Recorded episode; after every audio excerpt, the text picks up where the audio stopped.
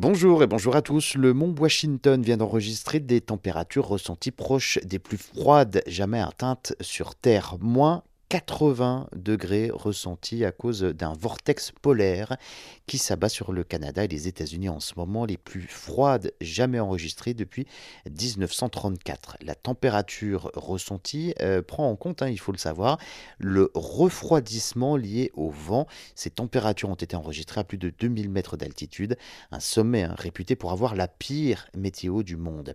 Alors, un vortex polaire, qu'est-ce que c'est? C'est comme un tourbillon de neige et de vent qui se forme autour des pôles de la Terre. C'est un endroit très froid où les vents soufflent avec un, mouvement de spirale. Les températures peuvent donc descendre jusqu'à moins 60 degrés. Les gens ne vivent pas là euh, s'il fait bien trop froid pour eux, mais certains animaux tels que des ours polaires, des phoques peuvent survivre dans ces conditions extrêmes.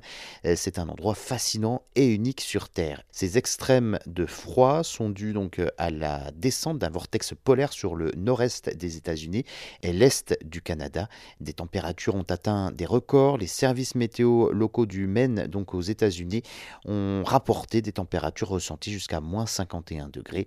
Des alertes de froid extrême euh, émises notamment par les autorités sont entrées en vigueur, euh, notamment sur une grande partie du Canada et des provinces maritimes à l'est du pays, avec euh, dans plusieurs régions des températures ressenties pouvant aller jusqu'à moins 40 à moins 50 degrés.